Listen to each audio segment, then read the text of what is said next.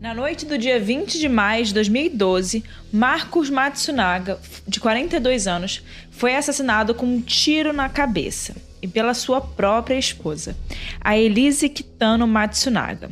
Na época, ele era o diretor executivo da IOC, né, uma das maiores empresas brasileiras do ramo alimentício. E o que leva uma mulher a dar um tiro na cabeça do marido, esquartejar e distribuir as partes do corpo pela mata?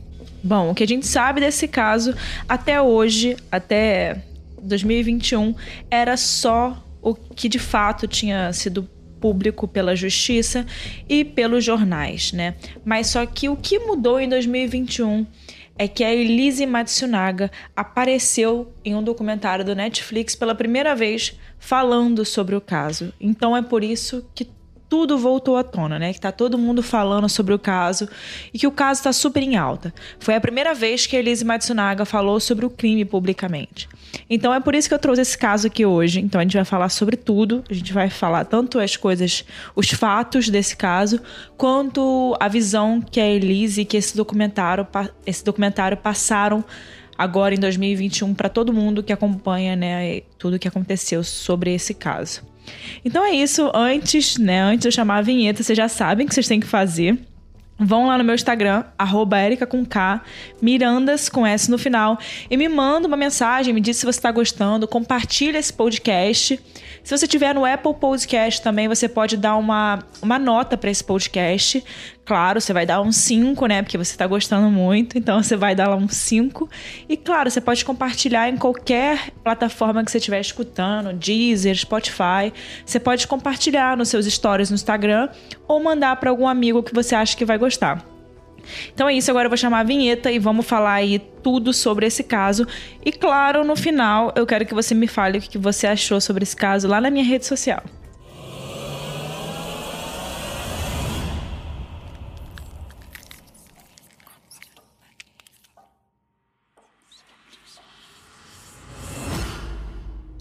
Bom, como é que começou né, o relacionamento de Marcos e Elise? Na época, eles se conheceram em um site de relacionamentos, né, em 2004. Ela ainda trabalhava como garota de programa, era esse o trabalho dela, 100% na época, e ele era empresário, né? Ele trabalhava na empresa da família dele. E eles viveram nesse relacionamento, né? Que era ela era amante dele, porque o Marcos era casado na época que eles começaram a se relacionar. Então ela ficou como amante do Marcos durante três anos. E aí, em 2009, eles realmente se casaram, né, oficialmente, depois que ele pediu o divórcio e resolveu realmente assumir a relação com a com a Elise. E uma coisa que a Elise deixou claro no documentário, hoje em 2021 a gente consegue saber, é que naquela época que os dois estavam começando a namorar, se relacionar, eles tinham feito um acordo, é um acordo, né, de palavra, em que o Marcos, ele pararia de procurar prostitutas, garotas de programa, porque ele era casado e mesmo assim ele ficava procurando garotas de programa na internet. Então o Marcos era um pouco viciado, né, nesse tipo de relação extraconjugal, especificadamente com garotas de programa. Então eles fizeram um acordo. O Marcos pararia de procurar essas meninas e a Elise também pararia com essa vida, né? A Elise de fato iria parar de trabalhar com, com o sexo, né? Enfim, eles fizeram esse acordo de palavra e aí ele se separou da esposa dele e ela também parou de se prostituir. E aí, no ano seguinte em que eles se casaram, a Elise começou a desconfiar das traições que o Marcos poderia estar cometendo, né? Mas aí ela engravidou dele, que era o que eles queriam muito. Os dois queriam muito, principalmente a Elise. Ela estava querendo muito engravidar. Então isso aconteceu e logo depois o casal se reaproximou, né? Mas um pouco antes do crime acontecer, ela resolveu contratar um detetive particular e descobrir se de fato aquela dúvida que estava ali na cabeça dela o tempo todo, né, sobre ele estar tá traindo ela, se ele estava vivendo uma vida com alguém, se ele estava se relacionando com alguém. E aí ela queria tirar essa dúvida de fato com um detetive, colocou um detetive na cola do Marcos. E no dia 17 de maio de 2012, ela, re... ela resolveu viajar para visitar a mãe dela no interior do Paraná. A cidade dela é Chopinzinho. É uma cidade bem pequena do Paraná mesmo, e naquele mesmo dia é, o, o, detetive já estava atrás do Marcos para poder dar informações para Elise. E ela também aproveitou um pouco dessa viagem para poder deixar o detetive ir atrás dele para o Marcos achar que tá, né, que tá de folga da família. E aí ela recebeu várias fotos dele num restaurante de luxo com uma amante. E esse restaurante de luxo, vale falar que a Lizzie, a Lizzie deixa claro no documentário que era um dos restaurantes favoritos dela, que eles costumavam ir muito juntos e que aquilo deixou ela ainda mais furiosa. E aí o detetive ainda falou que ele passou a noite com essa mulher no Hotel Mercury da Vila Olímpia, em São Paulo. Bom, enquanto isso, a Elise e a filha, né, a filha de um ano, ainda, tava, ainda estavam no Paraná. E dois dias depois, elas voltaram e o Marcos foi buscar elas, elas duas no aeroporto. Enquanto isso, a Elise já sabia de tudo, né? Já, sabia, já sabia de tudo, tinha provas. É, detetive, o detetive já tinha mandado para ela tudo, né? Então ele foi no aeroporto buscar ela, né? A filha de um ano e a babá, né? porque a Elise foi com uma ajuda de uma babá para poder tomar conta da criança. E eles chegaram em casa por volta de seis e meia da tarde, daquela tarde, e a babá logo foi dispensada. E logo depois, o Marcos desceu para buscar uma pizza e quando ele voltou, a Elise começou a brigar com ele sobre a traição, né? Começou a mostrar para ele o que ela sabia. E durante essa discussão do casal dentro do apartamento, ele bateu no rosto dela. Segundo a Elise, ele bateu no rosto dela e ameaçou ela, dizendo que a guarda da filha nunca seria dada a uma prostituta e que ela nunca, por pela guarda não nunca ser dada para uma prostituta, ela nunca mais veria a filha. E foi quando a Elise pegou uma pistola 380 que havia ganhado do próprio Marcos de presente e acabou atirando no marido. Enfim, aí tem várias, tem várias suposições né, nesse documentário do Netflix, que é sobre se ela teria atirado a uma distância maior ou se ela teria atirado de uma, a uma distância menor, se foi planejado, se não foi planejado, se foi realmente na raiva, se não foi na raiva. E ela diz que ela atirou de longe, sendo que na, na análise forense dá para ver que ela tirou um pouco mais de perto. Enfim, o que se sabe é que a Elise ficou com raiva naquele momento, segundo ela, e a atirou no Marcos. Bom, e com Marcos, né, o corpo de Marcos ali dentro do apartamento da família, ela não sabia como reagir, ela não sabia muito o que fazer, mas ela tinha uma escolha, né? Ela podia e levar as autoridades. Ela podia ter feito outras escolhas nesse caminho, apesar dela dizer que estava com raiva na hora que tudo aconteceu. O que ela veio a fazer depois piora ainda toda a situação. Ela esperou algumas horas para o sangue né, parar, parar de coagular, é, para evitar que o corpo sangrasse muito. E ela resolveu cortar o Marcos, né? Ela esquartejou o corpo dele separando a cabeça, o braço, os braços, o tórax e as pernas. Ou seja, ela fez tudo isso é, dentro daquele apartamento, esperando, é, esperou algumas horas. Ela teve a, o tempo de decidir o que ela faria com aquele corpo é, e ela resolveu esperar para esquartejar ele e deixou o sangue coagular para poder não fazer uma sujeira maior ainda, né? Inclusive, isso bastante falam bastante no tribunal é como ela fez isso bem, né? Esse tipo de procedimento. Provavelmente se é uma pessoa muito técnica, uma pessoa que realmente sabe fazer isso, conseguiria, né? E aí veio as hipóteses de que ela trabalhou com, como enfermeira, que ela também é, tinha muita facilidade com animais. Ela e o Marcos caçavam, né? E quando eles caçavam, eles é, faziam, cozinhavam os animais e ela sabia muito bem cortar os animais depois de mortos para poder fazer comidas e etc. Eles gostavam de atirar, de caçar, né? Atirar e aí depois comer os animais que eles caçavam. Então, talvez seja por isso ali que eles discutem nesse documentário que ela saiba tanto, tão bem ter cortado alguém, né? Bom, enfim, no dia seguinte a Elise saiu do apartamento dos dois carregando três malas de viagem, onde dentro dessas malas estavam né, as partes do corpo de Marcos dentro de sacolas plásticas. E aí a Elise saiu, né, de carro e foi e foi tentar colocar o corpo dele em um lugar, né, um lugar um pouco longe. E o corpo dele foi encontrado três dias depois em uma rodovia na cidade de Cotia, em São Paulo.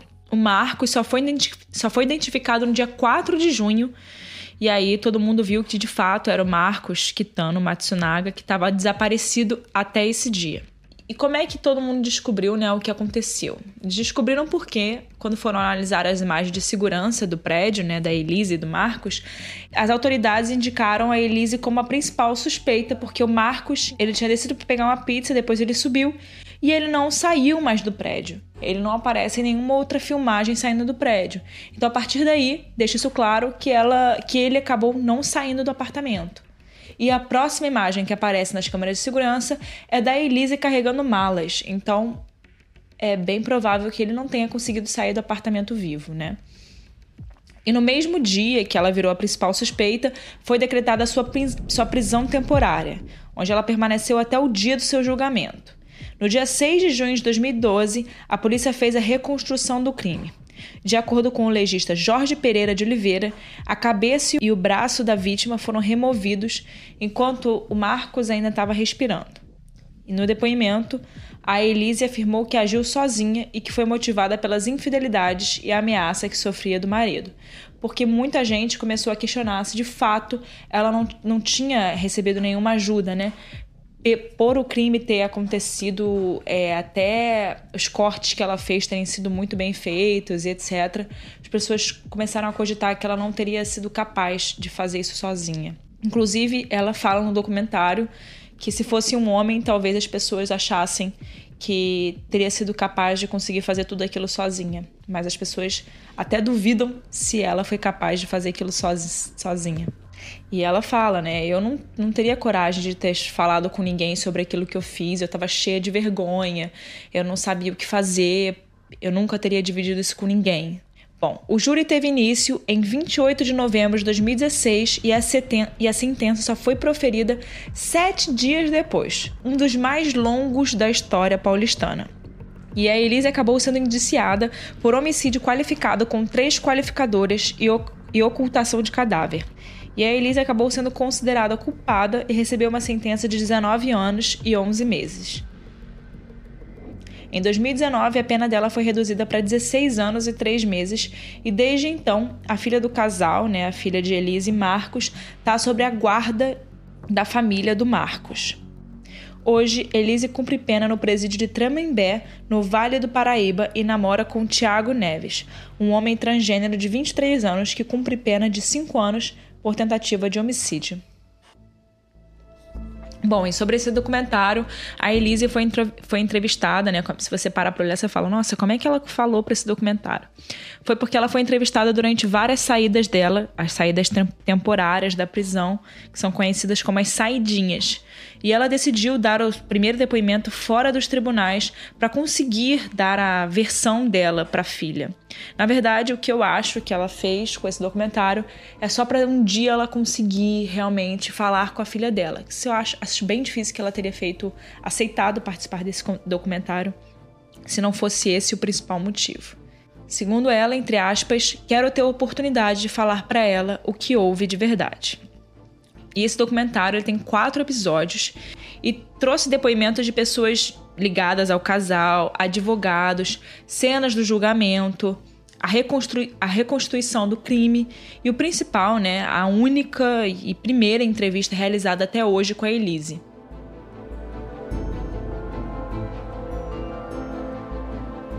Bom, uma pergunta que eles deixam também no final do, do documentário é será que esse crime, né? Será que essa série, será que tudo isso existiria se não houvesse nenhuma arma naquela casa, né? A diretora, inclusive, faz essa pergunta. Realmente, é, a ter uma arma, ter várias armas naquela casa, né? Na verdade, facilitava muito é, que tudo pudesse ter acontecido como aconteceu, né? Inclusive, era uma coisa normal entre o casal. Eles tinham várias armas, porque o, o Marcos gostava de caçar, e foi ele, inclusive, que ensinou ela a caçar, é, ensinou esse hobby para ela. Então, ela foi aprendendo isso ao longo do tempo com ele. E no momento de raiva ali, ela não pensou em outra coisa além dessa. Uma outra coisa muito importante também desse caso é o que, que esse caso trouxe pra gente, né, como sociedade. É, o que, que a gente tira de lição desse tipo de caso tão bárbaro, né? A minha visão sobre o documentário é que, de fato, é, por a Elisa, Elisa estar falando naquele documentário, foi um documentário que não foi tão duro com ela. Tentou, pelo contrário, mostrar um lado mais humano da Elise, tentar mostrar um porquê da situação. Sendo que talvez se a Elise não estivesse falando naquele documentário, realmente eles teriam poderiam ter usado uma, uma posi um posicionamento um pouco mais duro com ela.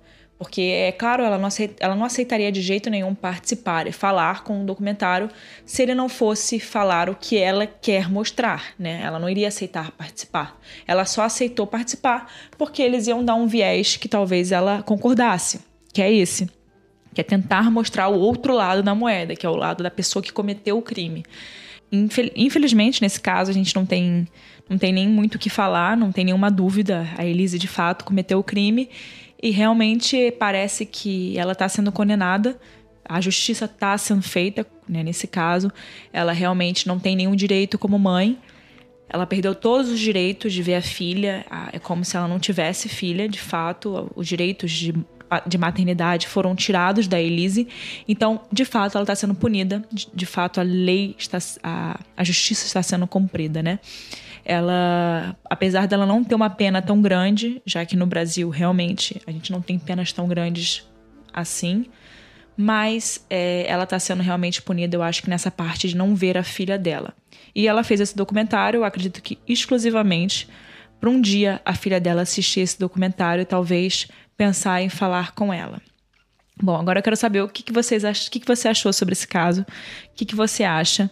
É, a Elise deixa claro, inclusive, que ela se arrepende das coisas que ela fez e que ela tinha milhões de opções, é, várias situações para poder pensar, várias, várias formas de agir e realmente ela escolheu a pior delas.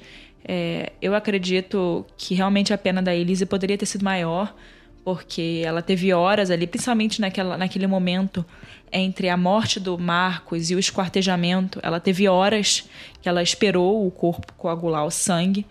Ela teve muito tempo ali para pensar no que ela poderia fazer. Ela já fez o pior, talvez ela poderia ligar para a polícia, se entregar, ela poderia, né, ter várias, várias outras formas de sair daquele, daquela situação sem ser da pior forma além de ter matado ele, esquartejá-lo, né? Pai da filha dela. Né? Nada, nenhum, nenhum tipo de infidelidade, nenhum tipo de briga justifica isso. Então, eu quero saber a opinião de vocês. Deixa lá no meu Instagram, arroba com K, Mirandas, com S no final. E também tem o Instagram do Casos Reais, arroba Casos Reais Oficial. Deixa lá o que, que você acha sobre esse caso. Me diz também se você já assistiu a série. É, e é isso.